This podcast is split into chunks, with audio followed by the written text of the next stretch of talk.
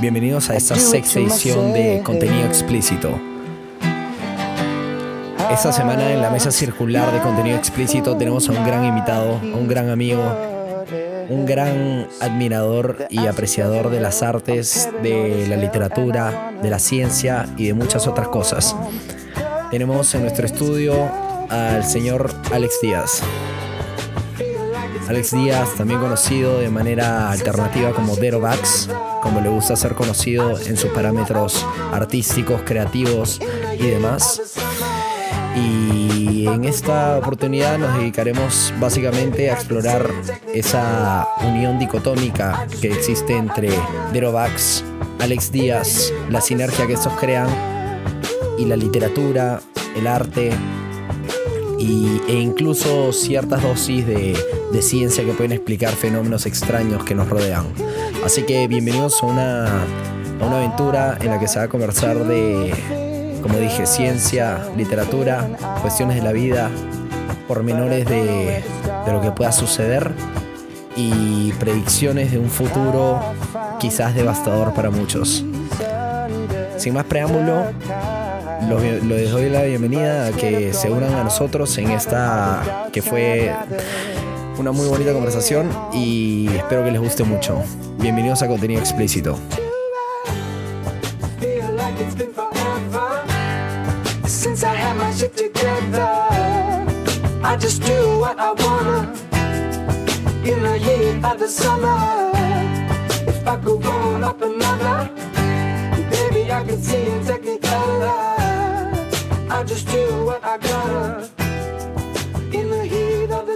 No, bueno, estamos acá con Alex, este, Alex Díaz, mejor conocido como Derovax en el mundo de la literatura global y peruana.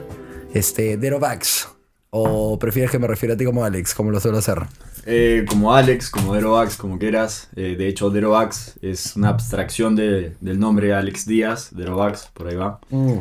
Eh, uso Derovax básicamente para explayarme en todos los bueno, las cosas que trato de, hacer como, como, obras creativas. Eh, de hecho, yo soy una persona tímida. De hecho, todo lo que voy a decir va en contra a todo lo que pienso porque justamente creo que las personas Todo lo que vas a decir va en contra de lo que piensas. Claro. Ok. ¿De lo que piensas o de lo que actúas? De lo, que actúo, mejor dicho. Soy una persona tímida que piensa que nadie debería ser tímido y todo el mundo debería seguir sus pasiones, así que lo hago a través de un, de un seudónimo para que se me haga un poco más fácil hasta que yo pueda tener el coraje y valor para poder hacerlo con mi nombre, si es que quiero y si es que no también, porque al final todo es relativo y bueno. Y de eso vamos a hablar, básicamente. De eso vamos a hablar. De hecho, lo que vamos a hablar hoy día es, y empiezo esto con una pregunta retórica para todos, es si es que estar vivo es un talento. Esa es la temática que vamos a tener más o menos como, como una guía este, en esta conversación. Y acá Alex nos ha traído una pregunta que significa, o sea, que puede significar muchas cosas y que vamos a cuestionar de manera abierta y sin una conclusión definida. Eh, simplemente con la aspiración de explorar un poco qué sucede dentro de nuestras cabezas y qué puede, qué puede pasar dentro de las personas que nos rodean y cómo observamos el mundo. Tú, por ejemplo, ¿qué, qué tipo de hipótesis puedes lanzar al respecto de, de la pregunta si estar vivo es un talento? Esa es la pregunta, ¿no? Sí, estar vivo es un talento a mí me hace cuestionarme mucho. Yo soy una persona que se cuestiona absolutamente todo y de hecho esto de acá trata de que más que lo que yo pueda decir sean tipo cosas que tengan un significado para todos los oyentes, simplemente es dos personas conversando y la mucha, la mucha cantidad de información que se puede sacar y concluir debatiendo y oponiendo sus, propios, em, sus propias teorías, eh, digamos, mejor dicho uno lo que puede decir se puede contradecir a sí mismo y sacar eh, eh, tipo teorías propias eh, en base a, lo que es tipo algo que se llama como que un tiene un, nombre en, todo este tema de la filosofía. Pero bueno básicamente estar vivo es un talento o no. Yo me pregunto primero qué es estar vivo ¿no? Estar vivo abraza muchísimas cosas, estar vivo abraza el tema evolutivo, cada uno refiere a estar vivo a, sus creencias, muchos lo relacionan con Dios, muchos lo relacionan con, eh, algunos, no sé, con la biología. Con la biología, Con la con- biología. A mí me gusta relacionarlo con la biología y que simplemente somos un producto eh, de la evolución de, bueno, átomos que se fueron juntando, evolucionando, adaptando, eh, fueron pasando por un proceso que... Darwiniano. darwiniano o, o como sea, ¿no? Porque la Tierra ha terraformado mucho su, su, bueno, su forma. Ha terraformado su forma. Claro, ha de su forma. Derovax 2019. Derovax está, está un poco nervioso, ya dije. Bueno, sí, Pero- Derovax es un tipo este, de verdad revolutivo, revolucionario, mejor dicho, pero que aquí con el lenguaje está luchando un poco y vamos a ayudarlo estos primeros minutos con una canción. Vamos, no, no lo vamos a dejar con una canción, pero vamos a, a ver desde mi perspectiva. Qué significa estar vivo, que quizás no qué significa, pero si es un talento no es un talento. Eh, yo le, bueno, he leído un libro que se llama Homo Deus, Ya, escrito sí. por Yuval Noah Harari, eh, que es un pensador israelí, que es un tipo homosexual dentro de, bueno, dentro de sus inclinaciones y dentro de su repertorio como persona es homosexual. Este es muy inclinado a la ciencia y en, en este libro analiza qué significa la, el libre albedrío, que creo que está directamente relacionado al estar vivo, quizás. Sí. Entonces él se cuestiona qué es el alma, qué identificamos eh, De científicamente hecho, el el albedrío alma. no porque eh, estás hablando de un ser racional y hay muchos, muchas eh, cosas que están vivas. eh, llámale vida a, a una célula, a un árbol, a lo que sea, que no necesariamente tienen toma de conciencia. Claro. Por lo cual no puedes generalizar eso ahí, ¿no? Y no sería justo para tanto las especies más evolucionadas como para ellos eh, darles ese, ese, ese apelativo, ¿no? Ese, ese tildación. Esa, esa titulación, claro. Eh, claro, de hecho sí, o sea, eso como debate y cuestiona específicamente qué significa eh, la conciencia. Claro. Creo que la conciencia quizás está directamente atada al libre albedrío, porque sin una no existe la otra, creo. Este, a menos de que eres consciente de que no tienes ningún poder sobre lo que sucede a tu alrededor, que ya sería como un escenario totalmente distinto. Pero este, este pata se pregunta, eh, ¿dónde está el alma? Y relaciona el alma con la conciencia y la relaciona con los procesos algorítmicos que toman lugar dentro de ti. O sea, por ejemplo, si yo decido ya, quiero mover mi brazo izquierdo, está científicamente comprobado que la ejecución del primer, el primer eh, toque sináptico, por así decirlo, o sea, el- primer, la primera neurona que dispara el mensaje de Claro. mueve tu brazo izquierdo sucede antes de que yo me lo diga a mí mismo, Sí. conscientemente. Sí, claro. Porque la sinapsis, su- su- o sea, parte del Surge. cerebro. Y, y claro, y surge antes de que yo la, la pueda conocer. Entonces, ¿de dónde viene ese, ese mensaje? ¿De dónde viene como.? Eso es, ¿sabes qué? Eso es lo increíble, no solamente de eso del pensamiento humano y de lo que es la vida, sino de todas las pasiones y talentos y la información que uno recibe y que no sabe de dónde viene. De hecho, de eso se trata el, el- libro que escribí Almas de Viento. Se trata eh, un poco de eso, de cómo habían personas que tenían estas, estos talentos natos y ni siquiera ellos mismos sabían de dónde venía toda esa información y no sabían de dónde salía y cómo, sin saber cómo, sabían qué nota era la que seguía para armar una composición, qué colores tenían que juntar para armar un cuadro, eh, cómo tenían que pensar o estructurar su mente para diagramar un, un- un sistema complejo de matemática o de física o lo que sea. Entonces, ¿de dónde sale esa información? Tesla en algún momento dijo, em, Tesla para mí es, es, es lo que muchas personas consideran como Jesús. Para mí El Tesla Jesús es... de la ciencia fue Nikola Tesla. Sí, de hecho, tú- sí.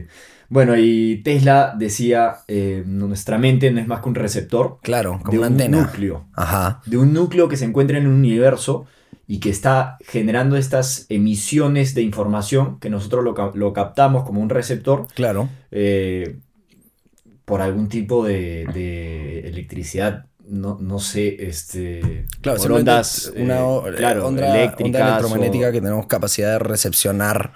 Y quizás eso, ¿no? No existe como el individuo como tal, como nos solemos observar a nosotros como, como, como simplemente entidades distintas uno del otro, sino somos todos una parte microscópica de un sistema muy, muy grande y no nos podemos poner a pensar eso diariamente para operar como una sociedad, por, por lo menos como interpretamos una sociedad de manera um, actual, ¿no? Claro, claro, no, y de hecho, además está el tema de que si es que es así, ¿de dónde está viniendo esta información? Ajá. ¿Por qué hasta ahora no nos hemos puesto a investigar de dónde, o sea, eh, hacer el, el rastreo y ver de dónde está saliendo este núcleo, qué está produciendo este núcleo. De repente ese, ese es el mismo núcleo que nos está dando la vida. Llámale vida a esa cosa que... Llámale vida, llámale Dios. Llámale Dios, llámale... Es una eh, simplificación al final. Sí, de hecho, eh, o sea, Epicurio decía que la vida, Epicuro, o Epicurio... eh, Epicuro, para los que yo me sumo, no tenemos la menor idea de quién es, quién es, quién fue.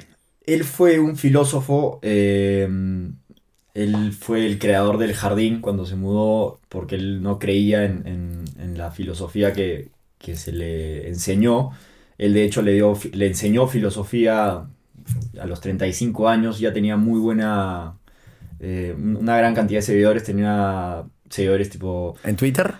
No, Te juego. qué, qué mal estamos, ¿no? Muy mal. muy Esto se mal. llama jardín gente- y, al- claro, él se- enseñaba a los presos. estado preguntando eso. Sí. ¿Era en Twitter o en Instagram? No, imagínate, tenía 35 años, eh, él dictaba filosofía, o bueno, la filosofía no se dicta, se, se Se interpreta. más que se interpreta, se, se incentiva, Ya. ya, porque es algo que todo el mundo puede hacer y es muy propio de cada uno, muy relativo también. Eh, y él se lo daba a mujeres, a, a gente que había cometido alguna acción criminal que ellos no deberían, no deberían haber recibido ese tipo de información y bueno, este pata se los daba. Eh, al menos esa es la versión que... Claro, como que no lo merecían según la sociedad en la que vivían. Claro. Y Epicurio, o Epicuro, como quieran Como llamarlo, eh, él decía que todos somos átomos al final. Y que la vida y el alma también es un átomo.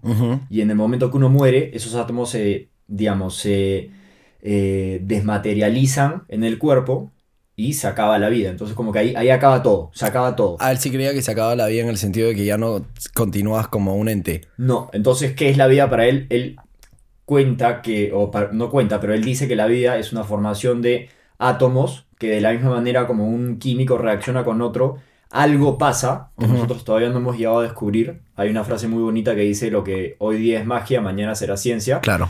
eh, que no hemos llegado a descubrir qué es lo que reacciona para que este átomo se vuelva alma y nosotros nos volvamos materia eh, con vida y que además podamos recibir esta información como, como mentes receptoras de esta información que no sabemos de dónde viene, porque en verdad la inspiración, o tú también eres, tú eres músico, tú sabes de, de- de bastantes cosas creativas, a veces no sabes de dónde viene toda esa información y no tienes ni idea, dices, ¿de dónde ha salido esto? Digo, Claro. No entiendo, no entiendo. A mí- eh, es- y hasta las cosas más simples, ¿no? A veces me pasa, por ejemplo, que mando un audio en WhatsApp y luego como que lo escucho y digo, ¿qué cae de risa mi audio? ¿Y de dónde salió eso? Claro. O sea, no tenemos la menor idea, o lo que estoy diciendo en este momento, de dónde estoy produciendo las palabras específicas que estoy utilizando. Sí, puedes decir que lo estoy utilizando en base a todo lo que me ha rodeado desde el momento en el Claro, que y puedes entrar freudianos, entran ahí Claro. los freudianos a decir, no, pero es que tú todo eso lo has aprendido. Entraron los freudianos a, a jorobar. A jorobar, no, no, y los freudianos yo los aprecio mucho, de Yo hecho también los aprecio, los, freud- los bastante, freudianos. pero Soy, grupo- soy parte de un grupo en Facebook, creo, de hecho. ¿Ah, se sí? llama Los Freudianos. Vayan a chequearlo.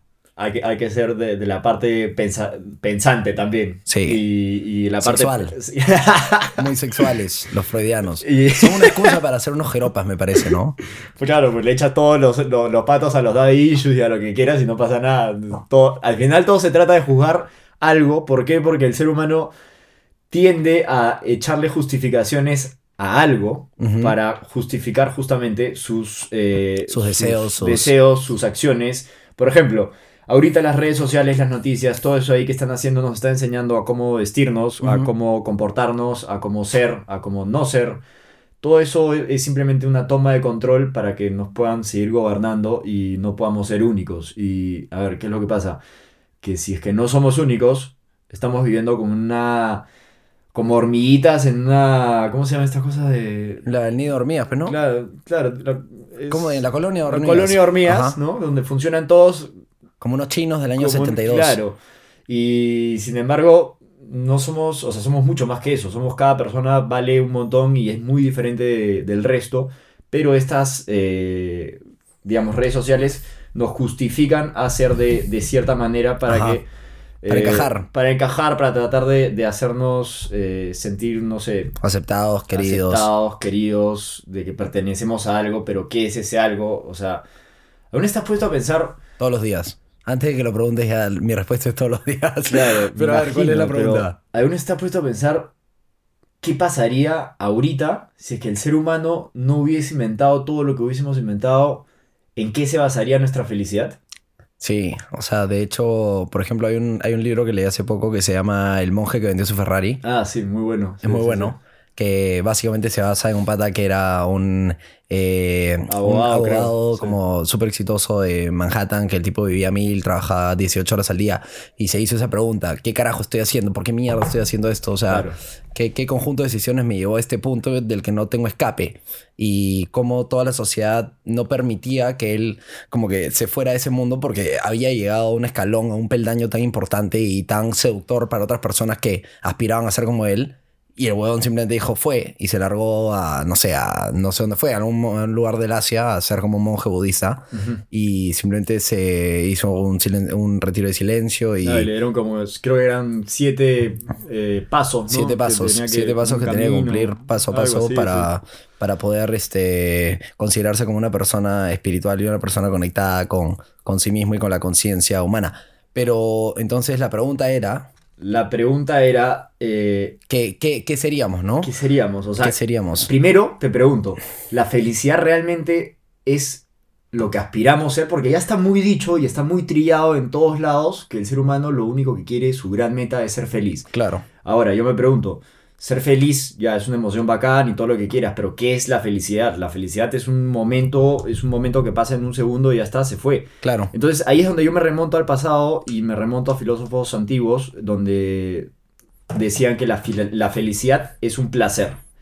Ya es un placer que dura un momento y se acaba. La, el placer lo describían ellos como una ausencia de dolor. Ajá. ¿ya? Y que de hecho ese placer eh, tenías que tomarlo con mesura. O sea, es decir, este placer, digamos, eh, a veces había que rechazar algunos placeres porque te podían llevar a, A una, a una vida despedazante, a ¿no? una vida, claro, o sea, muy Degenerativa. Degenerativa y todo. Y a veces también tenías que aceptar un poco de dolor para, como una aguja, ¿no? Para crecer, Para, claro, o sea, te pones una inyección, te duele un toque, pero después... Vale la eh, pena. Vale la pena, ¿no? claro. Entonces, ¿qué son esos placeres? ¿Y en qué se están basando los placeres? Eh, lo- los filósofos pensaban, o algunos filósofos pensaban que los placeres, eh, de hecho, son eh, cosas que son muy fáciles de alcanzar, porque son cosas que te dan mucha felicidad en muy corto tiempo.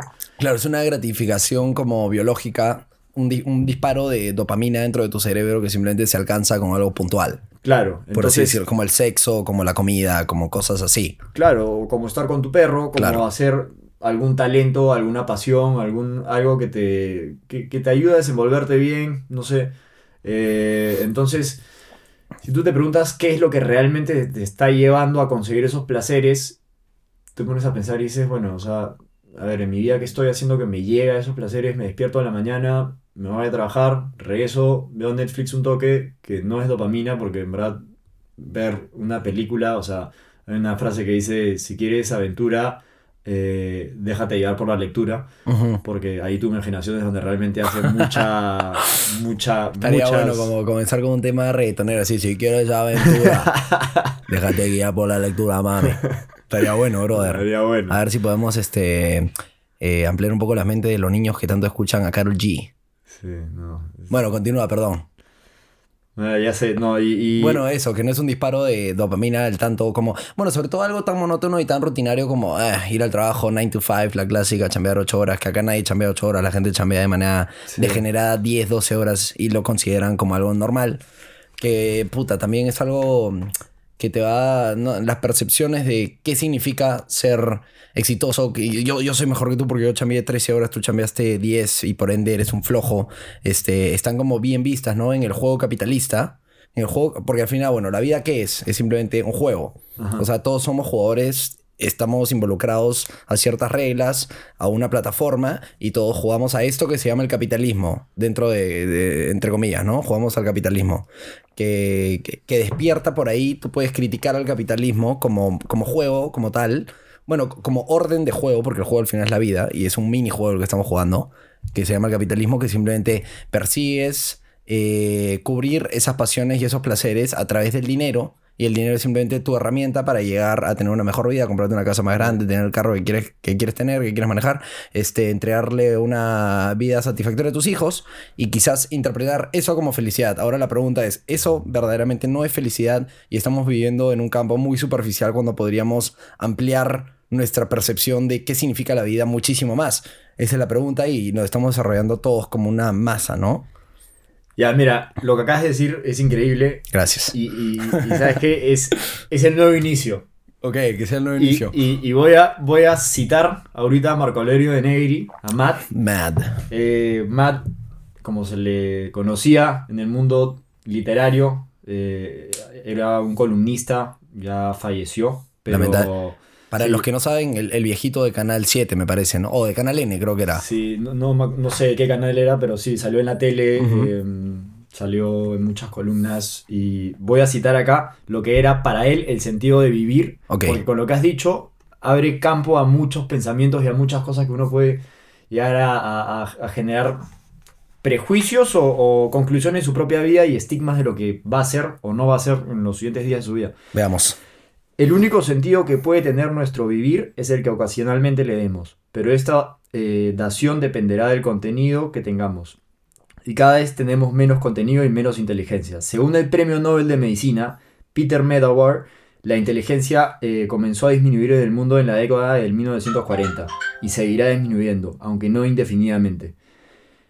¿Qué dice esto? Que desde 1940 ya está más o menos, desde ahí se generó como que un milestone de que el cerebro humano se está yendo a la mierda. Claro. De que estamos involucionando, de que la gente ya no le importa saber, ya no le importa la inteligencia, todo se lo dan al campo superficial, como decías en, en- en- en esa explicación, Ajá. A cosas materialistas, que está bien tenerlas porque refieren a algo que te da placer y el placer Claro. está bien, Sí. pero eh, son cosas materialistas, son cosas que, o sea, ¿por qué describe, o sea, qué hace que describas ahorita a una persona realmente interesante? Te pregunto. A ver, para mí una persona genuinamente interesante es primero la que puede mantener una conversación ¿Ya? que haga que me cuestione a mí mismo. No, pero es que tú, tú eres inteligente, pero tú eres, tú eres de, los- de los jóvenes que pero- No me digas eso, bro. mi, mi ego se pone complicado. se te está creciendo la barba, ya, ya. ya, ya me, ya me- ya me puse, ya me puse recto en la silla. Me acaricié la barba también. No, ya. No. No. egocéntrico movimiento Y- y- ese. y- hice- dije mal una cosa que es, tú eres inteligente, no, todos somos inteligentes, Claro. pero a ver, No puedes cuestionar a un pez por sus habilidades de escalar un árbol. está muy bueno eso. Esa es la frase de Einstein, me parece. Está muy bueno, pero. A ver, brother. ¿Qué es lo que generalmente hace que ahorita una persona común y corriente de la sociedad, sin que se dé cuenta, porque una vez que se da cuenta, las personas tienen un talento y un potencial inmenso, inmenso, sí. inmenso. Es absurdo en lo que están desperdiciando su tiempo y su intelecto ahorita. Sí, estoy de acuerdo. Y en lo que se fijan ahorita es, a ver, y es bien superficial lo que voy a decir, pero se fijan en cosas tipo, o sea, ahorita, no sé, o sea, en qué trabajas. Y no, Claro. me, no me voy a ir al punto de cuántos seguidores tienes en Instagram, cuánta plata tienes, no, porque esos son temas que ya ni siquiera quiero tocar, pero... Ni siquiera merecen la pena, la pena ser mencionados. No, no, no, la gente se fija realmente en, en cosas bien superficiales, cómo eres, Sin eh, duda. ¿no? o sea, tu personalidad, eh, más allá de lo Y, físico. y somos culpables de hacer lo mismo también, tú y yo. No, de hecho, de Sin hecho, o duda. sea, sin duda. Y es más, o sea, yo no lo diría si es que no me lo hubiese cuestionado tanto. Y Claro. no me lo cuestionaría si es que yo no lo hubiese hecho tanto. Y lo hago, o sea, me cuesta un montón no hacerlo, pero y eso hace que me lo cuestione día a día de qué hace que yo juzgue a algo o a alguien o a una sociedad y si es que yo estoy en, digamos, en, en poder hacerlos, o sea, yo como persona, o si es que yo me debería guardar todos esos pensamientos para mí. Ya. Eh, si es que estamos involucionando, significa que nuestra inteligencia está disminuyendo. Ajá. Lo único que nos diferencia a nosotros de los otros animales es de que no, una abeja hizo una colmena y nosotros hicimos Manhattan, hicimos Nueva York, hicimos este... Que en un nivel macro se parece mucho. Claro, claro. Pero tú te metes ahí, yo te apuesto que esas, esas este, abejas igual tienen... O sea, estructuras complejísimas de, Es claro. de, de la sociedad y arquitectónicamente hablando y todo eso. Y tienen una inteligencia inherente dentro de ellos. Este, A su propia escala. Que quizás como humanidad, digo, como humanos, este, como personas occidentales, no sabemos rescatar y no sabemos respetar tanto, ¿no? Claro. Y estamos jugando a eso, de simplemente también como que cubrirnos un poco los ojos y creernos eh, la especie superior dentro del planeta Tierra, porque también es simple. Porque imagínate, o sea, lo complejo que es el mundo y lo complejo que es el universo, si es que también todos nos detuviéramos en el día a día a cuestionarnos todo, tampoco habría acción. Quizás no tendríamos el aparato, por, por, por ejemplo, que tienes en la mano, que es un smartphone que hace 30 años no hubiera sido ni siquiera posible Relevante. imaginarlo dentro de un Lo edificio. peor de todo es que sí, porque Tesla lo inventó hace 100 años. Claro. Y... Fue silenciado por Rothschild. Sí, no, no, No, fue por... por Rockefeller, creo, ¿no? No, no, no, este, no me acuerdo ahorita cómo se llama la empresa, que eran, Un- eran tres siglas y no sé qué cosa, pero... Uno de estos cabrones. Un Sí. reptiliano bastardo. No, no, de hecho fue, fue muy bien financiado porque él dio un servicio con ondas electromagnéticas para poder este, darle comunicación a todo el mundo gratis. Ajá. Se hizo la torre, pero al final se terminó el proyecto porque no era algo que se podía comercializar, al igual que todos sus eh, inventos y cosas. Claro. Y ahorita que dices eso de que de hecho nosotros nos creemos muy inteligentes y lo peor de todo es que no lo somos o sí lo somos, es muy relativo porque depende quién te ve. Claro. O sea, a ver, nosotros vemos a la abeja y podemos decir, ya, no es muy inteligente y de la misma manera... eh, Es como el arte, la belleza está en el ojo del observador. Claro, Neil deGrasse, eh, Sí. que es el, el- El astrofísico. el astrofísico, eh, una vez dijo, eh, si es que viniesen de otro planeta y se acer porque se tienen que acercar, porque si tú, tú lo ves desde lejos, simplemente va a ser el pasado de la Tierra, porque ese es un Claro, por la velocidad de la luz. Por la velocidad de la luz, que a, bueno, o sea, 300 mil kilómetros por segundo que viaja la luz, es imposible que se acerque a alguien lo suficiente para... Bueno, eso ya depende mucho de cómo avanzan las naves de, de estos seres supremos, extraterrestres, Que superan toda Es- nuestra percepción de la tecnología bestia, y sí. obviamente no. Pero bueno, si llegan a, vernos de muy cerca, Ujú. eh, de hecho de muy cerca vería en el futuro, pero si sí. De muy ¿Cómo de muy cerca vería en el futuro? Hay una teoría que habla del tiempo y la, de la relatividad del Ajá. tiempo en base al espacio. De Claro. ahí nace el espacio-tiempo.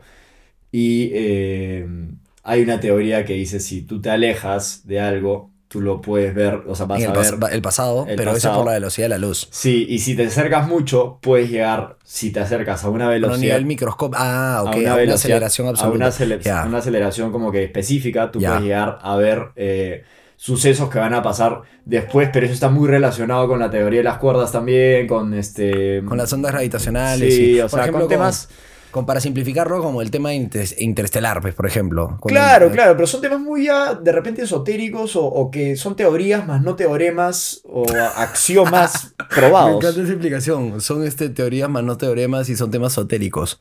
¿Qué Claro. pasa si, si en la eh, al Uber le lanzas esa explicación? Claro, maestro, pero esa es una explicación este, esotérica más no sofílica, ¿qué dijiste?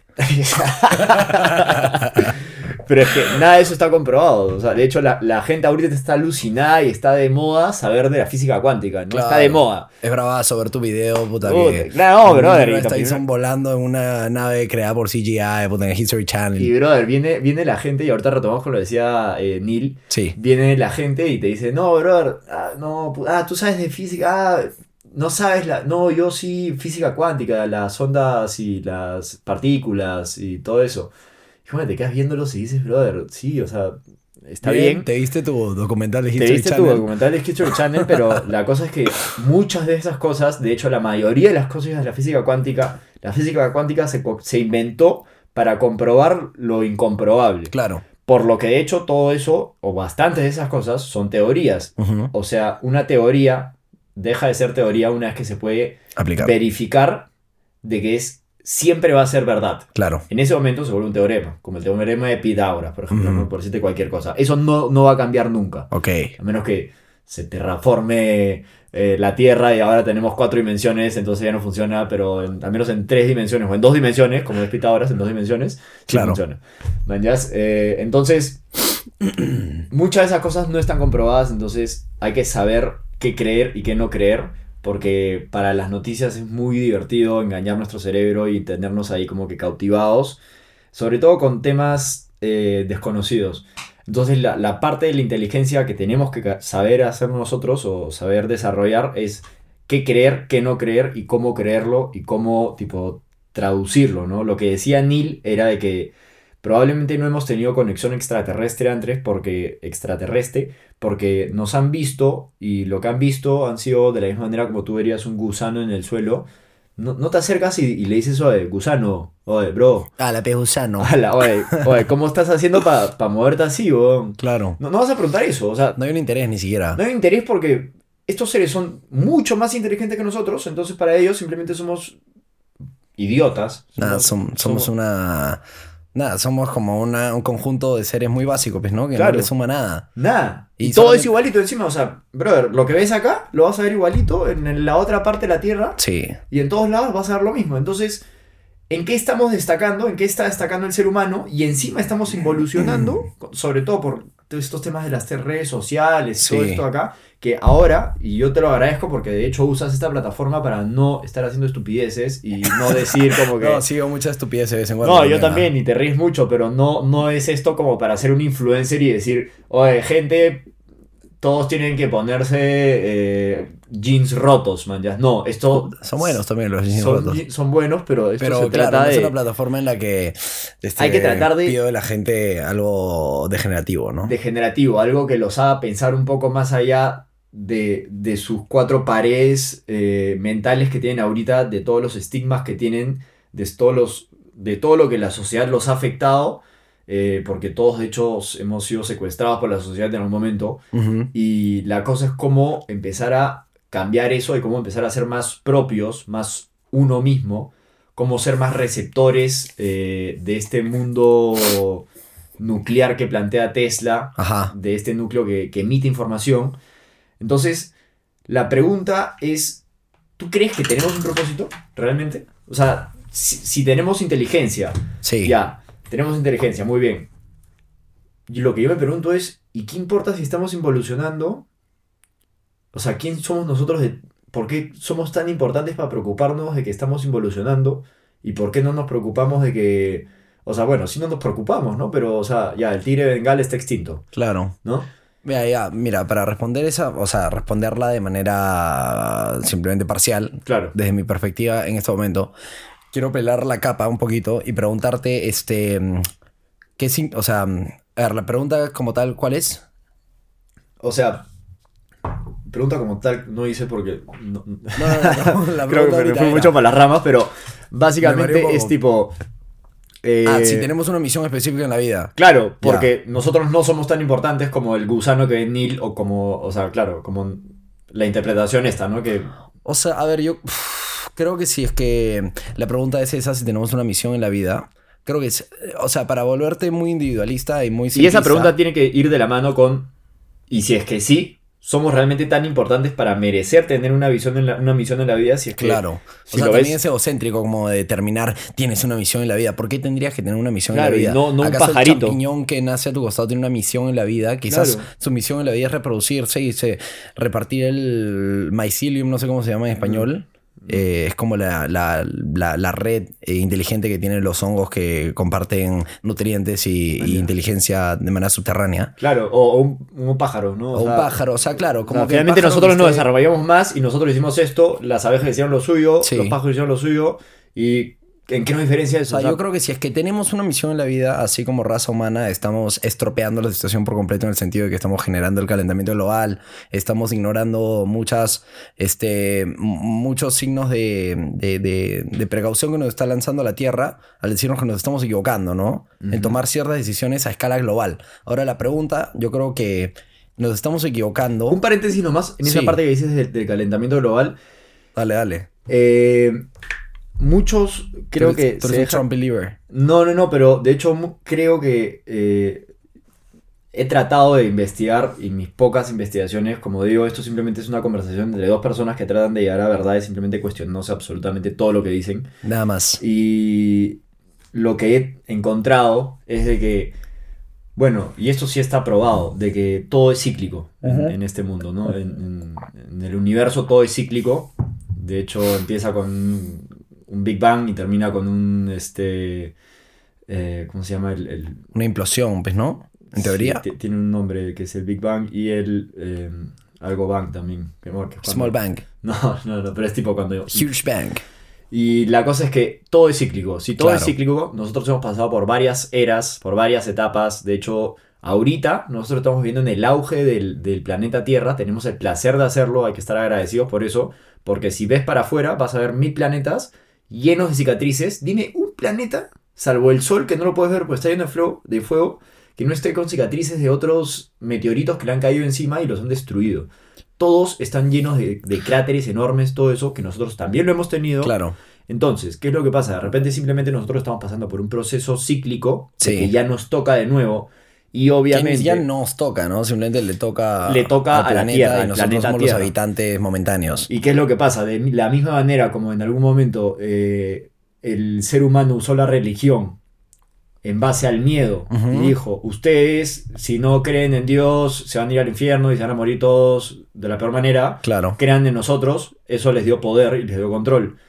Yo creo que en Es parte... como un anti, anti-ansiolítico, un ansiolítico, básicamente, la religión. Es equivalente a un clon, clonazepam moderno.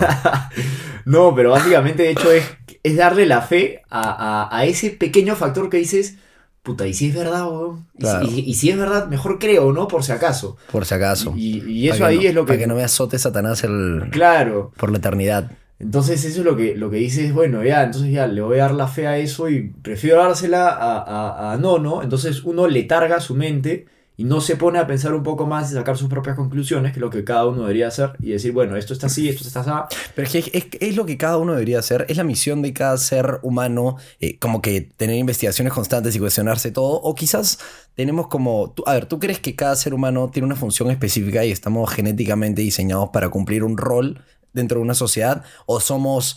Tenemos capacidades este, muy, muy extensas y muy este, interpretativas y simplemente como... O sea, evidentemente somos seres más complejos de lo que la sociedad moderna nos interpreta como... Sí. O sea, no somos los seres que trabajan en una fábrica y que ponen una estampa y luego regresan a su casa y se comen un sándwich y se van a y eso, que ahí estás hablando, del- claro, de la primera mitad del, del siglo... Del siglo XX, pues, del ¿no? siglo XX y siglo XXI.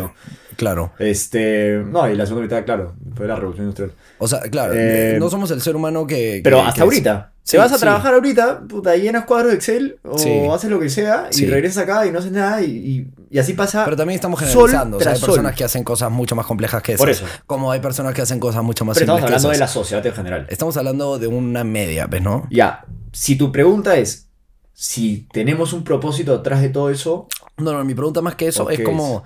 O sea, tenemos genéticamente Eh, características específicas para cada persona como para tener un rol específico dentro de la sociedad o todos tenemos una un catálogo muy muy amplio de habilidades y podemos hacer los que nos da la gana. O sea, yo creo que genéticamente estamos diseñados para cumplir ciertos roles. Ahora, los roles deberían ser quizás más amplios de los que son en este momento. sí. Pero ¿cómo llegamos a eso? Ya, ahí yo, yo me he puesto a pensar mucho sobre eso. Yo, de hecho, eh, he cursado por muchos ámbitos. eh, bueno, aparte de que soy arquitecto, tengo lo del libro, que incursioné un poco por la literatura.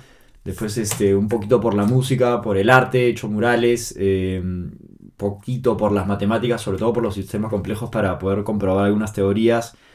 Eh, y lo que he concluido con eso es de que si bien algunas personas tienen facilidades para hacer ciertas cosas, Sí, eh, solo basta entregarte a la cuestión. ¿A qué me refiero con eso?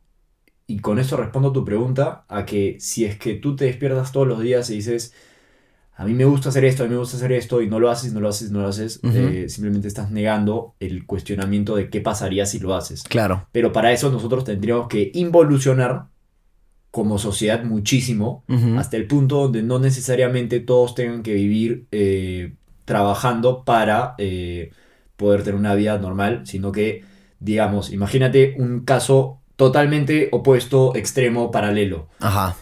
Somos monos todavía, ¿ya? Bueno, digamos que en teoría... Bueno, somos. Homo sapiens. Sí. Somos muy cercanos genéticamente a los monos. Claro, yo más fácil, pero sí. No lo quería decir.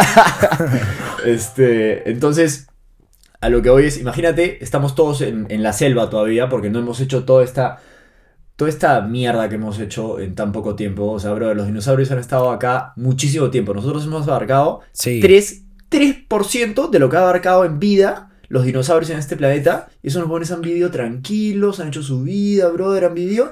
No ha hecho nada. Hemos llegado nosotros, hemos hecho mierda todos como alcohólicos borrachos de 18 años, como si todos fuésemos alcohólicos que vienen y hacen mierda todo en 3 segundos, ¿me entiendes? Sí, de 18 Y ahora años que que chocaron el pero- carro del padre y este, Claro, bro, hicieron mierda todo, le agarraron. mandaron un selfie con la pichula al aire a la hueva. no, a ese punto hemos llegado.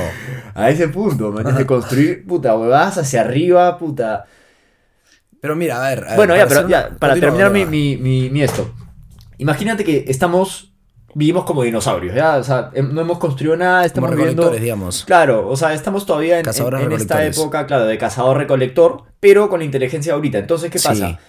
Pero sería Vivimos- inminente, ¿no? No, no, pero es que vivimos en, un, en una base a, mira, intercambiemos talentos. Simplemente, ¿qué haces con eso? Como la, mina, la minta y la minca. La minta se llama, no. La minca. Bueno, lo- los conceptos incaicos, pues, ¿no? Ya, bueno, y La la, minca y la minca. la cosa es que si intercambiamos talentos, Sí. imagínate, eh, hay gente que se dedica a... Y esto es muy poético, es muy eh, onírico, por así decirlo.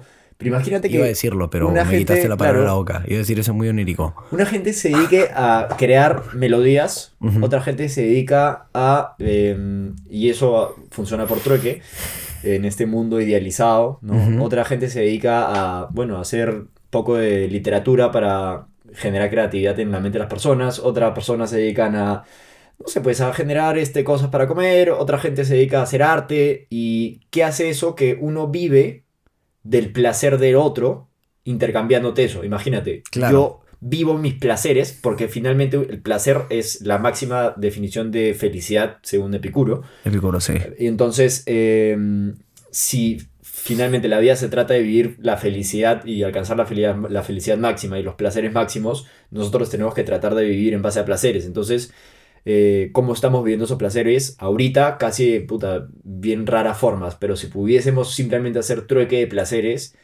y no tener que hacer toda esta huevada y tener que sufrir por toda esta huevada por la que tenemos que sufrir, y simplemente cada persona pensara más por sí mismo y, y, tipo se diese más a conocer a nivel tipo intelectual, Personal, personal, a específico. nivel de talento. Bro, ¿sabes todos los Einsteins que deben haber ahí afuera o todos los Beethovens que deben haber ahí que afuera? están llenando hojas de Excel.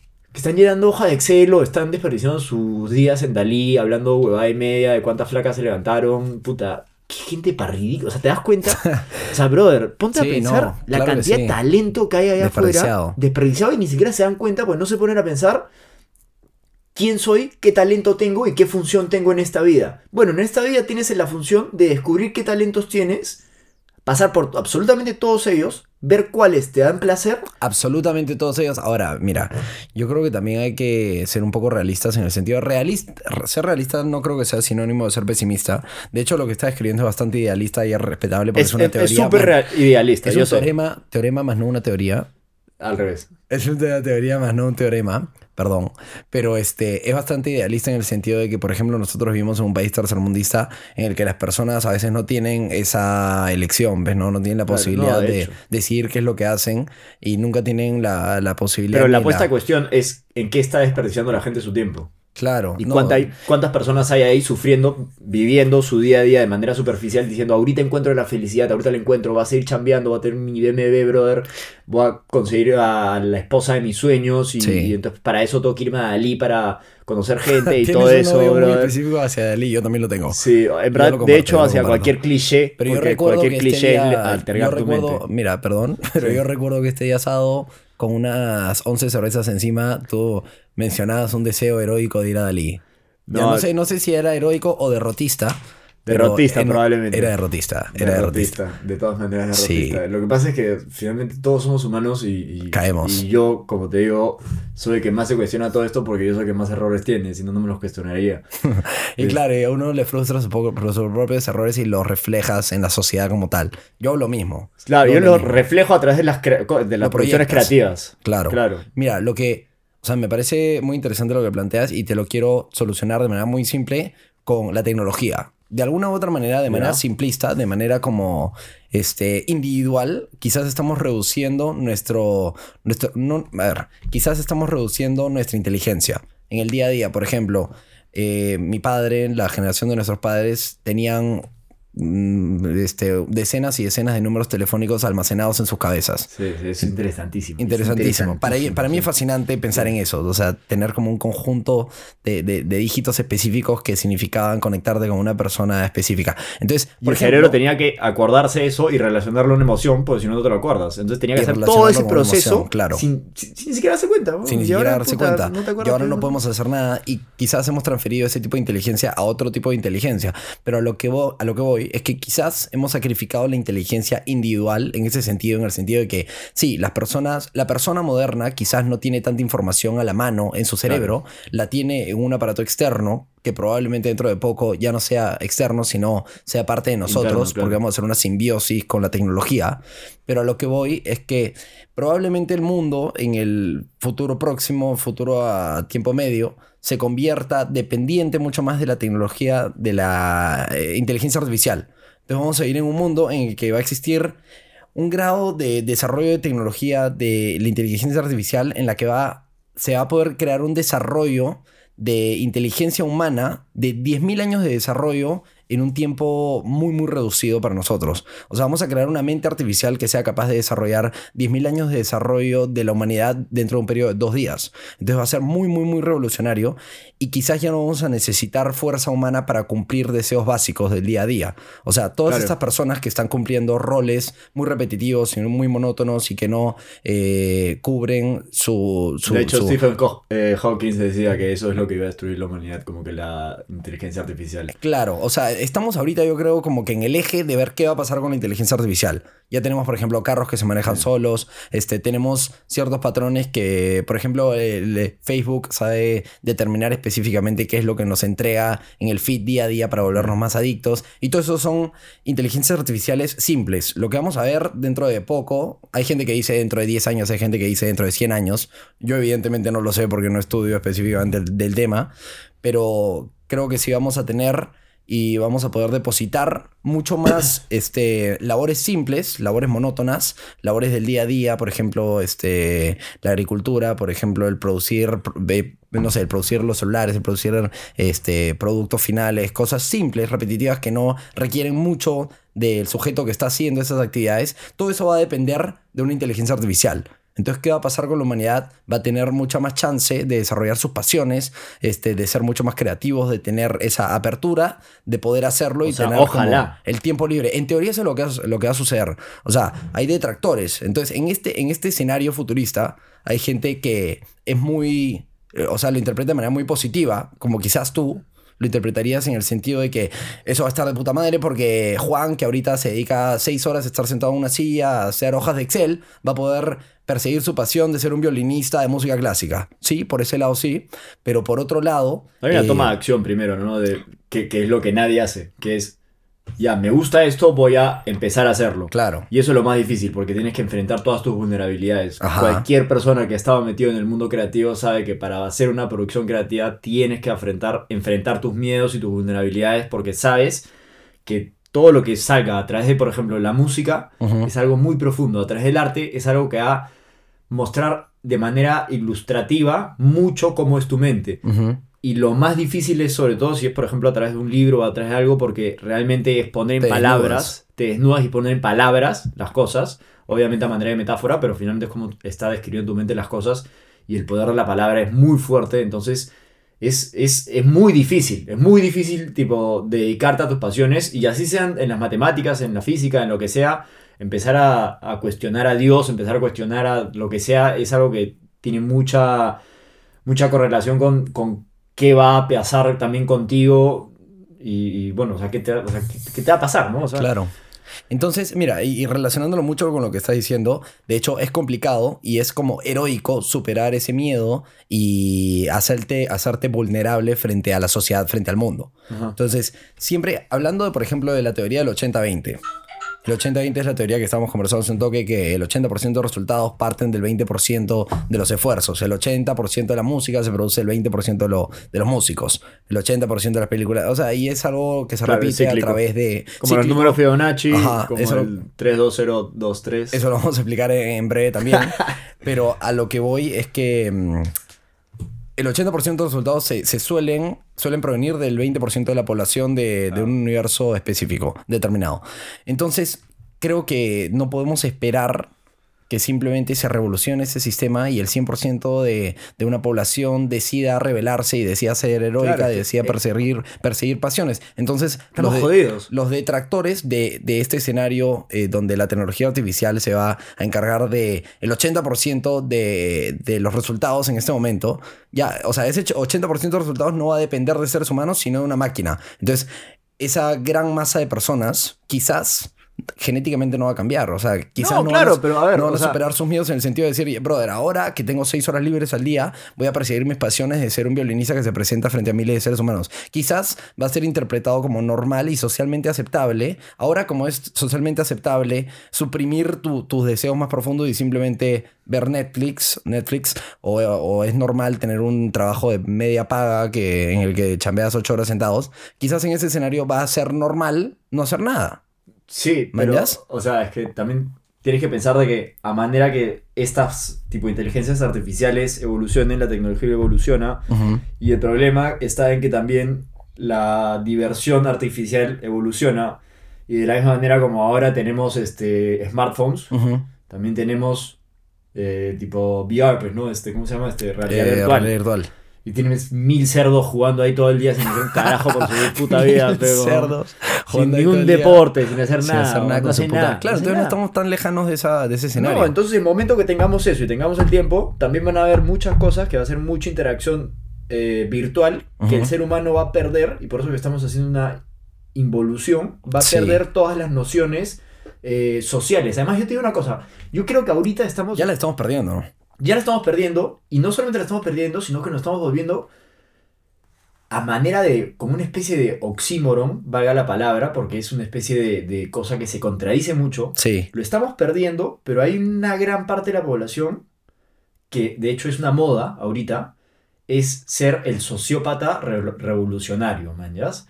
O sea, ¿a qué voy con eso? A ver. que ahorita todo el mundo quiere ser sociópata. Mm, ya. ¿Ya? ¿A qué, mo- a- a qué me refiero con eso? De que todo el mundo quiere ser antisocial, quiere ser diferente, Sí. quiere. eh, agarrando las partes específicas de lo que, de lo que conlleva ser un sociópata, obviamente, no, no todo. Eh, pero todo el mundo quiere ser diferente, quiere ser antisocial, quiere eh, darle la contra a todo lo que dice la sociedad, quiere ser muy propio, muy él, muy todo. Eh, ¿Tú pero alguna vez te, te has considerado un sociópata? Sí, o sea, no un sociópata, pero digamos, esta clase de personas que están empezando a nacer, que de hecho son muchos influencers que dicen, no, mira todo al cohete, o por ejemplo el feminismo y todo eso ahí, o las revoluciones contra los temas animales, que, lo- o sea, no te digo que sean cosas malas, No, no, para nada. son gente revolucionaria que empieza a salir con todos estos temas, Sí. y la cosa es de que, claro, está bien, salen con esos temas, pero empiezan a degradarse en un sentido de que explotan en un nivel donde simplemente se les escapa de las manos. Y ahorita O sea, claro, crean una ola de que ya no controlan ellos y toman vida propia y ya nadie sabe qué significa. Como el feminismo, Exacto. como la violencia de los activistas veganos, Tal ese cual. tipo de cosas. Exacto. Entonces, ¿a qué voy con todo esto? Es de que si bien la tecnología, claro, nos puede dar esa particularidad de ser únicos, también nos va a dar un, un tema de que vamos a estar muy asociados a, a- a todo el tema tecnológico, que vamos a perder nuestras relaciones sociales humanas. Sí. Las vamos a perder. Eh, O va a cambiar también la percepción de qué significa una relación social claro, humana. uno- uno no- es imposible tipo, Predecir las cosas que todavía no existen ni, ni, ni los ni, sí. ni siquiera sabemos qué va- ni siquiera sabemos si vamos a llegar a esa, a esa etapa. Claro, podríamos implosionar en el siguiente segundo. claro. Tú, tú, por ejemplo, ¿qué opinas acerca de la, ya que estamos hablando de la realidad y todo esto, ¿qué opinas acerca de la teoría de la, de la simulación que estábamos discutiendo el otro día? La teoría de la simulación, yo creo que tiene. O sea, tiene, tiene bases que son interesantes. Sí, ¿Ya? Igual es, es algo bien relativo. obviamente. Sin embargo, objetivo. Eh, hay una cosa con, con la que yo estoy, eh, digamos, más o menos como que trabajando, que es eh, la, la teoría de la verdad absoluta y la Sí. verdad relativa. Al igual que la teoría de la mentira relativa y la, y la mentira absoluta. Por ejemplo, la verdad absoluta, ahorita, es de que tú y yo estamos conversando. Sí, No importa si es una simulación o no. Ah, ya, claro, ok. ¿Ya? En la, Estamos- en la capa más simplista, estamos conversando tú y yo. Y yo. Lo que tú interpretas como tú y lo que yo interpreto como yo están ejecutando una conversación mutua Exacto. en este momento. Claro, y tú ahorita estarás pensando en que de repente esto es una simulación, Sí. o que tiene frío, o, o que hace este huevón al frente mío, y yo estaré pensando otras cosas, y yo pensaré que somos un producto Estaba pensando de las la tres, dicho sea de paso. Este, pero eso es una verdad absoluta. Ahora Sí. vienen las verdades relativas. Sí. Perdón, la, la verdad absoluta, claro, es, es, Es eh, estamos justamente conversando que estamos tú conversando tú y yo. Las verdades relativas son lo que cada uno piensa, Claro. ¿ya? que es mi verdad. Y, y- y el problema de una verdad es que tú tienes una mente automática y una mente eh, manual, por así decirlo, ¿ya? La mente manual lo que hace es que yo ahorita pueda conversar contigo, gestionar y... eh, perdón, gesticular y hacer todo esto. O sea, Eh, la y- mente consciente también, la mente como. consciente, más o menos. Y aparte tienes esta otra mente que se le llama como que la mente editora. O la mente automática. Que es todo lo que he procesado en todo el día, todo lo que he vivido en el día. Al final del día, recorta partes de todo eso. Y imagínate que yo hoy día me he despertado, eh, digamos, algo melodramático. ¿Ya? Por decirte un ejemplo. Ayer estoy escuchando mucho blues y me he despertado melodramático. Ok. Ya, entonces. Ha sido una mañana azul para ti. azul porque ha estado lloviendo mucho, entonces me he creído toda esta historia de que hoy día es un día Te ha lanzado raro. una narrativa este, postapocalíptica casi casi. Claro, porque ha, ha sido una lluvia típica y el clima ha sido atípico, entonces mi mente se ha encargado de procesar todo eso ahí y eh, recortar las partes para que mi historia tenga veracidad y efectivamente tenga coherencia. ¿no? Sentido, claro. tenga sentido. Entonces lo mismo pasa con las verdades eh, relativas. Si es que yo me creo la verdad de que, imagínate, soy eh, bueno para algo o que soy malo, Malo para, para algo, algo. eh, te lo vas a... lo vayas a hacer, claro. claro. y lo que tú no sabes es de que la mente, esta mente editora puede llegar a sabotear tu mente Por completo. totalmente. Hace que borres recuerdos para simplemente que te que puedas creer tu historia. Y eso se ve mucho con los asesinos en serie y todo eso ahí. Cuando les preguntan, no, ¿y cómo pasó? Ajá. No me acuerdo. No me acuerdo. Y No me genuinamente acuerdo. no se acuerdan no porque se acuerdan. se han convencido a ellos de que no lo hicieron. contado y su propia han historia eliminado esa memoria. y han eliminado esa memoria y se han creído esa historia, porque Sí. la mente editora es, es muy potente, es muy potente. Entonces, más allá de si estamos en una simulación o no, Es hay- por ejemplo también como las situaciones para, para como colaborar con el detalle. Ajá. Es como cuando convencen a alguien de que es culpable de un crimen cuando no lo fue, también pueden inseminarlo hasta de el punto de maneras. convencerlo y el que la persona diga, carajo, ¿lo hice o no? Y ahí entra la parte de la mentira relativa, Ajá. que es esa parte donde, por ejemplo, uno se sustenta cosas que no quiere para evitar sufrir un daño o... eh, te voy a poner un ejemplo. Este, imagínate que has sufrido muchos mal de amores, Ujú. ¿ya? Entonces tú dices... Es real, es real. Ya, entonces como que tú dices, no, eh, yo no me voy a meter en relaciones porque eh, yo no Soy creo en malo el para la relación. Soy mal, no, yo no creo en el amor. Ajá. Y te lo crees, te lo crees, te lo crees, y es una mentira, porque tú sabes en el fondo que eres bueno en eso y podrías hacer grandes cosas con eso, solamente que no, como no te toca, te mentes a ti, te generas una mentira Para relativa también, para es un protegerte. mecanismo de defensa. Es un mecanismo de defensa, o sea, es totalmente natural. Entonces te proteges con eso y, bueno, sales, eh, en teoría se podría decir, superficialmente ganando, aunque en verdad te estás perdiendo mucho porque estás creyendo esta historia, porque tu mente está haciendo que esa historia tenga coherencia. Entonces estás perdiendo todo, porque tu mente va a sabotear todo lo que pase, todo lo que veas, cada mujer que te vea, cada cosa que te pase. Y lo vas a botear a un punto donde vas a decir, tipo, sí, pues mira, o sea, efectivamente nadie me mira, o sea, no, Sí, o sea, sí. si alguien te mira, vas a decir, esta persona me está, me está juzgando, en vez de decir, esta persona Quizás podría ser un... Claro, me está tipo mirando porque le parezco atractiva. me está observando con apetito sexual. Claro. Que es lo que Entonces, tú, tú te visualizas, creo. yo no, Todos los fines de semana quizás No, que brother, una no. fémina te visualiza con apetito sexual. Cuando utilizas ese tipo de frases, no, eh, perdón, pero eso no es una teoría más ni un teorema. Hay pezones que se erectan o usualmente se, se, se convierten no, en, yo flácidos. asusto, yo asusto a todos siempre. Sí, yo no puedo tener una conversación normal de, oye, ¿cómo está el clima? No, no, no, yo te digo, no, el clima está así porque... Bueno, claro, de manera, este, de una perspectiva simple, ¿Por qué? observacional. ¿Por qué, si somos seres humanos, por qué perder esa, esa gloriosa y gratificante sensación de comunicación? Sí, Somos seres tan complejos y probablemente si no estuviésemos acá obligados a hablar, estaríamos hablando de... Oye, brother, ¿has visto que salió la nueva temporada de Netflix de Rick and Morty, brother? a mí me revienta. Y Rick and Morty es muy Puta, profundo, ¿eh? Es profundo. No brother, ataquemos a. Rick and Morty Pero porque... todos parecemos puta Rick Parecemos como que el mundo de Rick and Morty, Sí. manjas, así parecen los humanos sueltos en la tierra, manjas, haciendo cualquier huevada, disparatadas, todos locos, puta, todos Estamos muy confundidos. egocéntricos, manjas. Muy egocéntricos. Estamos Es que en el mundo de los Ricks. Estamos en el fucking mundo de los Ricks, bro. donde Todos están Y inseguros siempre y no saben qué seguir. todos y no tienen saben un Morty. ¿Y sabes por qué todo el mundo tiene un Morty? Espérate, Porque- ¿estamos en el mundo de los Ricks o en el mundo de los Mortys? No, estamos en el mundo de los, Ricks. de los, claro, de los Ricks, que todos, todo Rick tiene un Morty, manjas. Todo Rick tiene un Morty, pero todo Rick también es muy coherente y es muy consciente de lo que está haciendo. Exacto. Entonces, ¿a qué voy con que cada Rick tiene un Morty en Ajá. esta como que versión planetaria? Esta interpretación del mundo, ¿ya? Interpretación de que una vez un psiquiatra dijo... eh, Todo Rick tiene un Morty. todo Rick tiene un Morty. 1824. 824. Eh, no, dijo, eh, una vez que alguien hace algo, da chance y da pie a que todo el mundo lo haga. Claro. ¿A qué voy con eso? Qué buena. De que todo el Esa es mundo buenísima. sigue a alguien y tiene a alguien que, que, que lo... O sea, es como que su ideal, su role Pavimenta un camino. Pavimenta un camino. Claro, pavimenta un camino. Y tú también estás pavimentando el camino de alguien. Ujú. Siempre es cíclico. O sea, no, tú no puedes ser una persona que no inspire a alguien. Si, si Claro. eres así, es, es que es imposible, es imposible. brother, porque hasta tu mamá... inspiras a alguien. Claro, Claro. o sea, brother, siempre va a haber alguien que, que, a, que, a que inspires. sí. Entonces, esa persona a la que igual estás, estás inspirando es tu Morty, por así decirlo. ¿ya? Es Todos esa somos persona... el Morty de Alien. Todos somos, todos somos el Rick de. Morty y el Morty, claro. Entonces, ¿a qué voy con esto? De que todos tenemos la capacidad de tanto influir en la gente positivamente como darle esa energía a la gente para que siga influyendo en nosotros. Sí.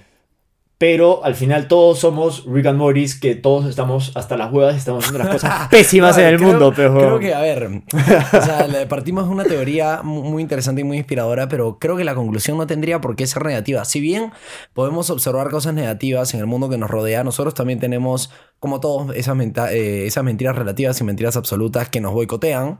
Sí. Y creo que quizás en tu caso eres un poco negativista, y yo también lo soy. No, yo también lo soy. Mira, yo te, yo te digo algo, el, el positivismo, Sí, pero... eh, bueno, el positivismo de hecho es, es una rama de la filosofía que no quiero entrar a como el término positivismo como tal, sí. porque a veces puede ser un poco contradictorio, pero como una persona positiva con pensares positivos, tú puedes ser una persona que piensa positivo, sí, ¿ya? Y está muy bien, está Claro, perfecto. que suele tener conclusiones positivas de escenarios distintos. Claro, claro, claro.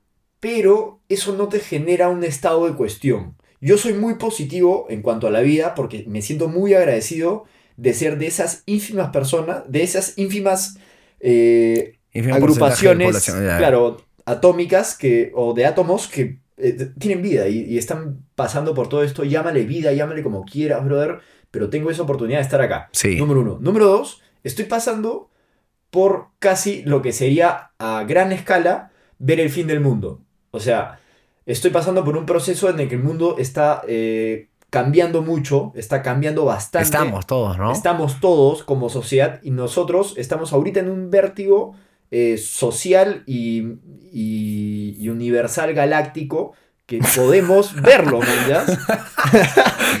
podemos verlo y tienes la oportunidad de verlo, ¿no? Estás en 1800 o mi- ya, ¿qué 1800? 1200 donde todo era casi Constante. constante. Constante, Claro, la tecnología que te rodeaba desde Ahora- que nacías hasta que morías era muy similar. Claro, ahora es casi como ver al cielo y ver planetas que explotar. O sea, Claro. tienes la, la- la opción de hacer eso y gracias a la tecnología también tienes la opción de poder estar haciendo este podcast o poder agarrar un micro y, y cantar que antes no lo tenías. O un video una a YouTube guitarra y tener un eléctrica acceso ilimitado a personas, por ejemplo. y un acceso ilimitado a información también. Sí.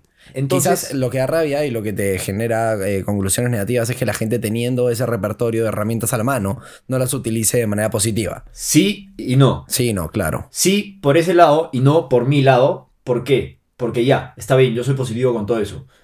Pero yo soy negativo porque hay una cosa que el ser humano no controla y nunca lo vamos a poder controlar. Y créeme que trato de buscar las fórmulas a través de sistemas complejos justamente y todo eso ahí, eh, que es la suerte.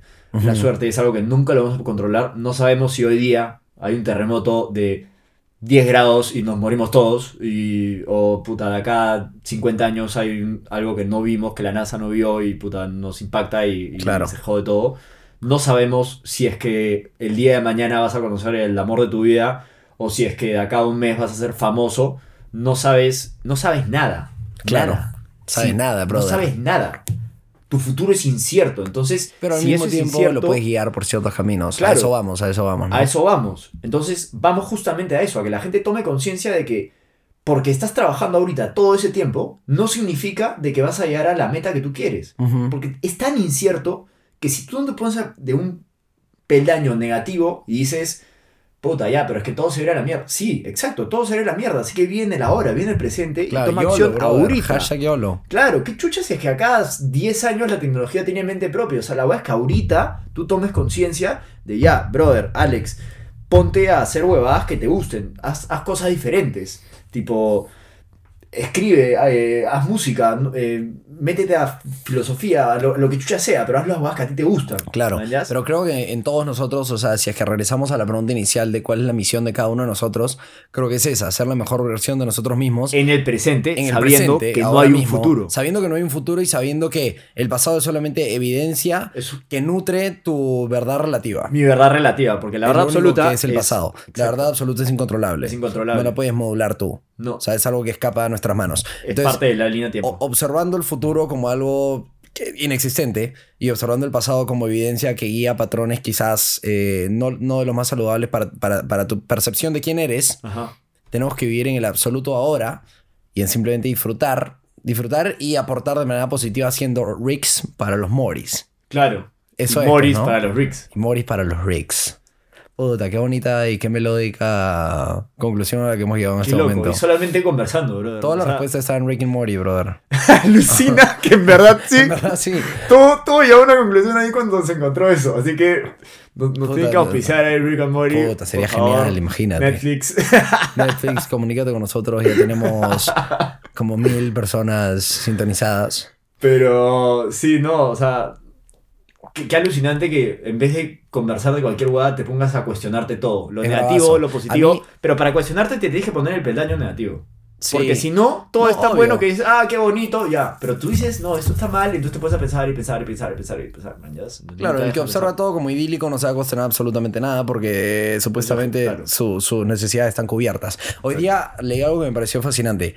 Que criticaba, ¿tú conoces a Jordan B. Peterson? No. Ya, Jordan B. Peterson es un psiquiatra médico, un psiquiatra clínico canadiense que se ha vuelto muy popular en YouTube por tener como una narrativa de te- te- tender tu cama. Por ejemplo, de que el alinearte con tus metas y el alinearte con tus principios parte de tender tu cama. En el sentido Ah, de, sí lo he visto, sí lo he visto, Ajá, sí, de hecho lo has visto. Que es como muy fácil criticar el mundo y criticar este, las estructuras sociales y criticar eh, este, la política, pero tú ni siquiera tienes tu puta cama. Claro, Entonces, que comiences tendiendo tu puta cama y que te alinees con cuál es tu realidad y no te critiques como la persona eh, que tú percibes ser dentro de ti, o sea, con tu versión idílica de quién podría ser, sino que seas realista y te critiques como Con quién tu eres verdad en este absoluta. momento. Ajá, con tu verdad absoluta, que reconozcas tu verdad absoluta y que sí, idealices el futuro, pero no lo hagas de manera exagerada, que lo hagas de manera genuina y que simplemente no aminores a nadie que te rodee, pues, ¿no? Entonces, esto lo ves de manera muy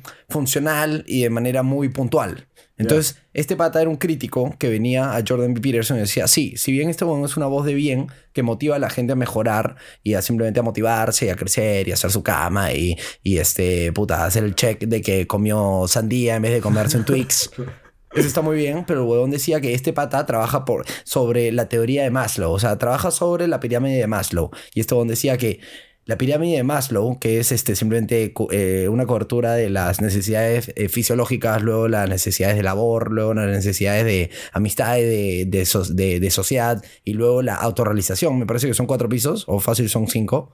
No me acuerdo bien. Una Pero este huevón dice que la pirámide de Maslow es obsoleta y que solamente ocupa el 1% del potencial humano. Mm. En el sentido de que luego de la punta de la pirámide de Maslow eh, parte una pirámide invertida que tiene un límite desconocido. O sea, es, es infinita la pirámide invertida y el potencial que puede tener. Porque como seres humanos que tienen acceso a una tecnología que cada vez es más grande y cada vez es más sofisticada, también tenemos como libertades y conocimiento de la expansión eh, espiritual. Y que no solamente tenemos que ser como que funcionalmente eh, aspiracionales a crecer, sino es muy, muy importante, sobre todo siendo este, ciudadanos del mundo occidental, pensar en el lado espiritual. Y es algo que me parece que mucha gente eh, neglecta, ¿no? Sí, Y- o sea, el, el- además, bueno, o sea, en verdad no. no. O sea, sí, lo suprimen de cierta manera. O sea, Sí, el mundo o sea, occidental en general. Sí, pero a ver, o sea, ¿qué, es el espíritu? ¿Qué es todo eso ahí? Es, es un tema demasiado esotérico que Sí, no se puede probar. Entonces, si no se puede probar, estás viviendo en base a A simplemente... una teoría, no un teorema. Básicamente. Claro, estás viviendo a un cuento que te han contado para que simplemente, porque todo esto de la espiritualidad y todo eso está bien, me parece excelente, pero cada quien tiene eh, el derecho de autoinventarse y Sí. reinventarse las veces que quiera, y eso también implica a un cambio espiritual y dirigir tu espiritualidad de la forma que quieras y depende cómo mucho, eh, depende mucho cómo Como- este, veas o qué signifique o cómo interpretes eh, el espíritu. ¿no? Claro. Entonces, como que es un poco relativo, creo, pero, pero eso, eso es me lo parece la espiritualidad, que no lo tienes que. O sea, es muy abstracto, no lo tienes que definir. Claro. Simplemente lo que tú interpretes como espiritualidad y como algo inexplicable, quizás sí es como simplemente una simpleza que tomes un concepto tan complejo y simplemente digas esto significa espiritualidad y significa lo que hoy es magia, mañana será ciencia. Quizás la espiritualidad es sinónimo de ignorancia. Ya. ¿Quién lo sabe, no? O sea, con la tecnología y con las herramientas que contamos en este momento, se llama la espiritualidad. Se llama algo que no podemos expresar de manera numérica. Pero es algo que, puta, que contiene la esperanza y que contiene eh, simplemente el, el- el- el- observar la posibilidad Claro. de que mañana sea mejor que hoy. O sea, es- y eso es, es- lo único que para Es mí... vivir con tus, con tus verdades relativas o tus mentiras relativas, lo que te quieras creer Sí, para que a ti te dé paz. eso, eso nada más. Ya, y bueno, sí, pues, ¿no? O sea, todo el mundo vive en base a verdades y mentiras relativas, sin embargo, no te pones a ver que, brother, estás acá en el presente, vive el Sí. presente primero. Al O final sea, todas son huevadas, hashtag YOLO, brother. Hashtag YOLO, verdad absoluta, man, esa es la verdad absoluta, hashtag YOLO. ¿Y tú crees que tener vida, solamente tener vida es un talento? el solamente tener vida no es un talento, es una potencialidad de talento y el no observarlo como una potencialidad de talento es degenerativo para la sociedad. Esa es mi conclusión. E implosivo para nuestro intelecto, E implosivo para nuestro nuestro intelecto. crecimiento, que ya no es crecimiento, sino Es debatible, ¿no? es muy debatible, sí. Pero yo creo que... ¿Tú, ¿Tú qué es lo que crees? Yo creo que ¿Tener vida es un talento? ¿El tener vida es un talento? tener vida es un talento, sí. Sí, Sí. sí. sí, ¿Desde sí, qué sí. perspectiva? Me sorprende esa respuesta, desde ya te lo digo. Es que siempre a mí me gusta dar contra, pero Sí, sí. Tenías todo el guion para, no. Claro, la- tenía todo el guion para el no, pero ahora tengo que sustentar un sí, así que estoy jodido, pero eso se trata de cuestionarse absolutamente todo, que ahora tengo que experimentar las posibles opciones de lo que sea un sí ahí. No Ok, porque sí. yo lo crea, sino porque Claro, simplemente una- tengo que investigar las opciones y de eso se trata todo esto. Investigar las opciones de lo imposible, Claro. de lo inefable. De lo inefable. Tomas la labor de un niño de cuarto. Entonces, de tercero y sí. secundaria que le toca el debate, debatir que la marihuana debería ser ilegal cuando en el fondo Exacto. solamente hashtag 420 everyday. A los 14 años de edad, escuchando Snoop Dogg. Entonces sí, sí, la vida es un... O sea, tener vida es un talento porque tener talento significa este, tener como que esa, esa, esa como que virtud de hacer algo. ¿ya? Y estar vivo no es, no es una casualidad. Sí, Tú tienes que hacer cosas para poder mantenerte vivo. sí. Si no, como cualquier planta que no se riega, se muere. Tú te Sí. tienes que autorregarte, digamos, por así decirlo, con emociones, con eh, Información. con, con pasiones, con eh, educación, con eh, sabiduría, con muchas cosas. Y si no haces eso, simplemente te vas degradando, te vas degradando, te vas degradando. Los días pasan, pasan los soles, pasa un sol, pasa dos soles, pasan tres soles, y tú te vas degradando como una planta porque simplemente estás muy abocado a la rutina. Sí. Entonces, ¿qué es lo que pasa cuando una persona se aboca mucho a la rutina y pasa por todo esto acá? Puede desencadenarse a veces, no siempre, es un tema muy patológico, en depresiones, ansiedades, estrés y todo eso puede conllevar a muchísimas cosas como una destrucción total de tu vida. Sí. Entonces, sí, tener vida, solamente tenerla, es un talento. Pues si tú estás acá conversándome, significa que tú has hecho algo para poder llegar, Mantenerte vivo hasta este mantenerte punto. vivo hasta este punto. Claro. Que es un estés- talento, por más mínimo que sea interpretado, es un talento en fin. Claro, es un talento en sí y no te has dado cuenta, pero lo vienes haciendo. Y lo tienes ahí, lo estás haciendo, He brother. Estás ya- ya es- haciendo. lo estoy haciendo, bro. Lo, lo he logrado, he sobrevivido. Lo has logrado, Estoy man, acá, ¿ya? Estás puta, acá. he sabido cuando he tenido que defecar, he, he defecado. Cuando he tenido que consumir oh, helado, me lo metí en la boca. Claro, y no, y has tenido que aprender muchísimas cosas, has tenido que aprender a hablar, has tenido que aprender a Sí. vivir cosas, porque si no, no estarías haciendo todo esto. Todo esto es por una causalidad de cosas que estemos tú y yo acá conversando, se llama un sincrodestinos. Y... Una diosidencia, preferiría yo decirlo, perdón, yo soy cristiano. Ya, está bien. Y.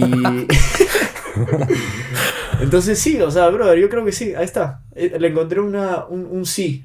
Le encontraste un sí al referéndum, al que te ibas con todo por el no. Sí, y es que de eso se trata todo, de que Es todo válido. es relativo, todo Sí. tiene un sí y un no. Es más, te enseño esto. A ver esto. Es un sí. Coño, por qué no? Sí. Al final era un sí. ¿Y por qué no?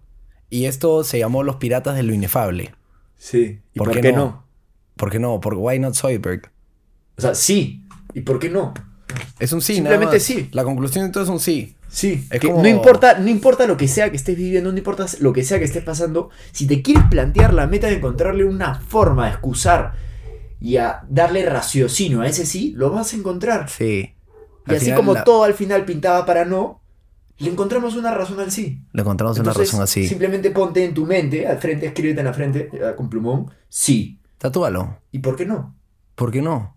¿Por qué no? Bueno, entonces este, creo que esa es la conclusión maravillosa a la que hemos arribado después de Sí. un diálogo basado en la filosofía y basado en una pregunta sin una que tenía tentativamente una no una respuesta, pero vamos a poner una respuesta Ganas de conversación profunda. y la respuesta es sí al final. Sí. La ¿por qué respuesta no? es sí. Al menos de que la pregunta sea debería suicidarme, quizás la respuesta sea no. Claro, ahí te diría no, ¿por qué sí, no? Porque sí. Pero bueno, digamos que en, en todo el resto de casos debería comerme esta Oreo, sí. Pero todo es relativo y cada uno decide si quiere el sí o si quiere el no, y ahí está el positivismo o, o el, sí- el positivo o el negativo. Sí.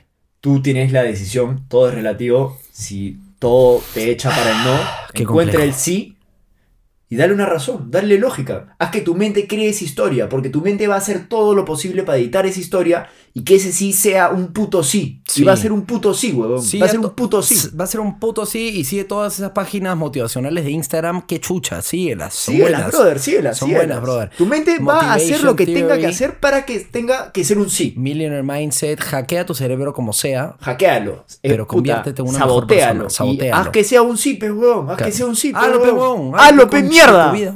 O sí, pe. ¡Oh, shipe! bueno, con esas conclusiones, con el, ¡Oh, shipe! aló! Con eso vamos a llegar al final de nuestro ¡Oh, claro, pe, sí, oh. ¡Oh, claro, pe, sí, Yara, pe, Yara! Hasta, hasta ahora yo no sé qué significa específicamente el Yara. Puta, no sé. Bueno, eso quizás supera las cuestiones que nos hemos planteado. Yo te puedo hablar mucho de las teorías y los teoremas y la velocidad de, de- de la aceleración de las partículas, pero no te puedo hablar del Yara. Con eso vamos a finiquitar la jornada de hoy. Para mí ha sido un placer estar aquí con esta mente tan pensante y con este espíritu tan emprendedor que se llama Derovax. Y... ¿Así lo dije bien? Sí, sí, está bien. Bueno, se llama Alex Díaz también. Como, es de- dicotómicamente como quieran interpretarlo. Yo he, he llegado a la conclusión que él sí me dijo llamarlo Derovax y por esa ramificación me entregué. Les recomiendo, no sé si tu, libro está en tiendas en este momento. No, mi libro no está en tiendas. eh, mi libro es literatura marginal, que justamente parte en base a todo esto. Literatura marginal es literatura que escape a todas las reglas comerciales, porque lo divertido es que no te imponen a escribir bajo una editorial de cuántas páginas tiene que ser tu libro, de qué tienes que escribir, de qué no, de qué tamaño, qué formato. Simplemente escribí de todos estos temas eh, filosóficos. Es una historia que, eh, tipo, le va a gustar mucho a los. a los.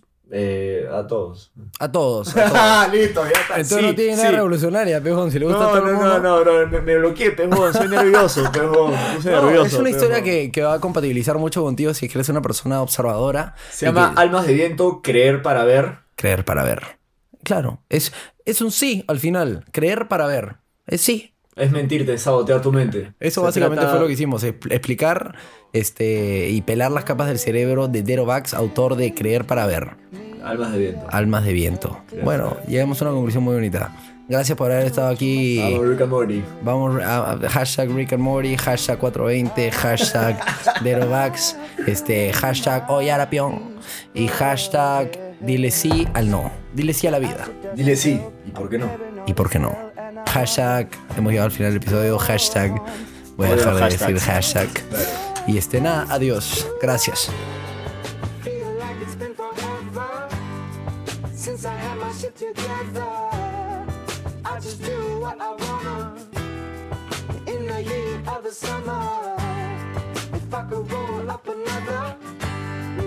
I could see technicolor. I just do what I gotta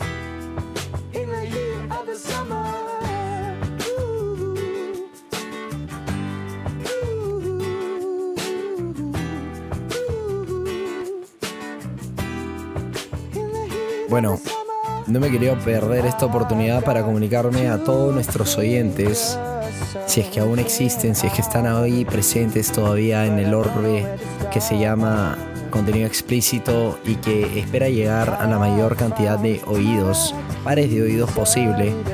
Quiero comprometerme con todos ustedes y quiero decirles que a pesar de haber estado ausente por temas logísticos y por temas de responsabilidad propia también, estoy y estamos absolutamente devotos al, al proyecto y quiero que sepan que se van a venir cosas muy muy interesantes, cosas muy graciosas, muy bonitas, explorativas también, porque al final la motivación número uno para mí al hacer ese podcast, este podcast fue pelar las capas de lo evidente, llegar al corazón de las personas que más admiro y que más me motivan a ser una mejor versión de mí mismo y quiero nada, simplemente poder poner eso este, a la mano de ustedes a través de esta plataforma.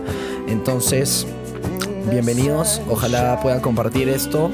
Si es que les gustó lo que escucharon hoy día, pueden compartirlo. Ya estamos disponibles a través de Spotify, estamos disponibles en, en eh, Google, Radio. Estamos disponibles en, bueno, pueden seguir nuestro Instagram, eh, Podcast TXP. Y pueden seguir conversando con sus amigos acerca de lo que les gusta. Y eso seguro los va a llevar a tener una buena noche. Así que nada, me despido con mucho cariño hacia todas las personas que han recibido este mensaje. Y espero que las personas sigan sumándose a esta, a esta plataforma y a, esta, a este emprendimiento de, que tiene como meta principal descentralizar el amor y el deseo de crecer y el deseo de aprender un poco más cada día. Así que me despido, espero hayan disfrutado muchísimo este episodio. Chao.